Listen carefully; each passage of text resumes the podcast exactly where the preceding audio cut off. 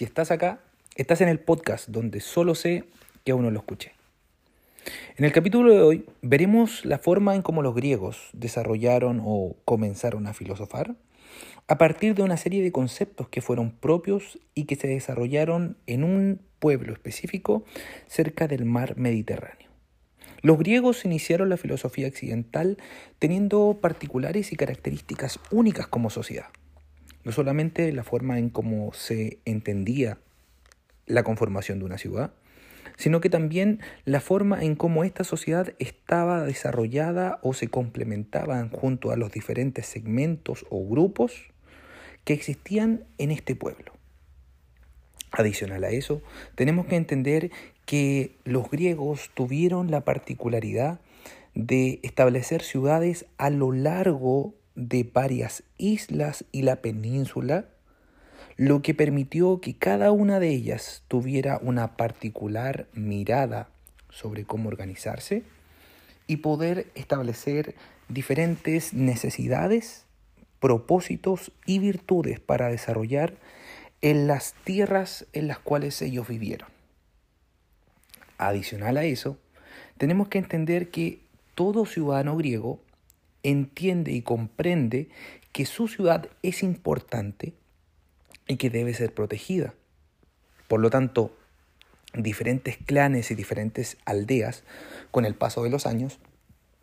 se van a transformar en ciudades importantes, las cuales llevarán a la prosperidad de este territorio. El ambiente y el estilo que surge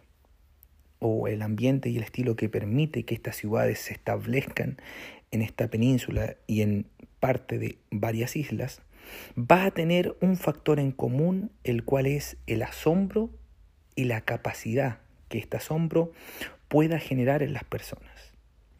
Una de las características principales de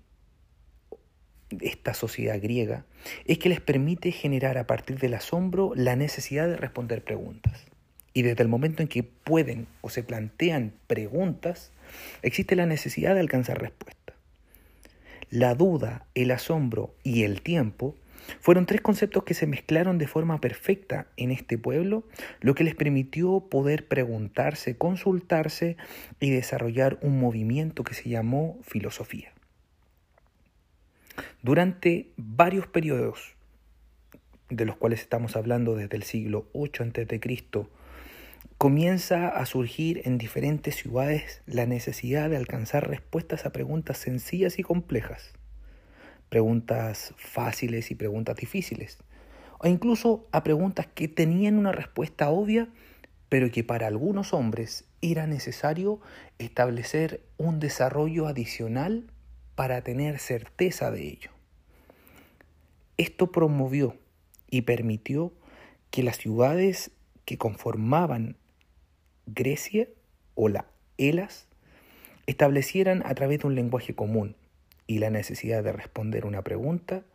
el surgimiento de la filosofía a partir del asombro, del tiempo y un lenguaje común. Si estás acá, estás en el podcast donde solo sé que aún no lo escuché.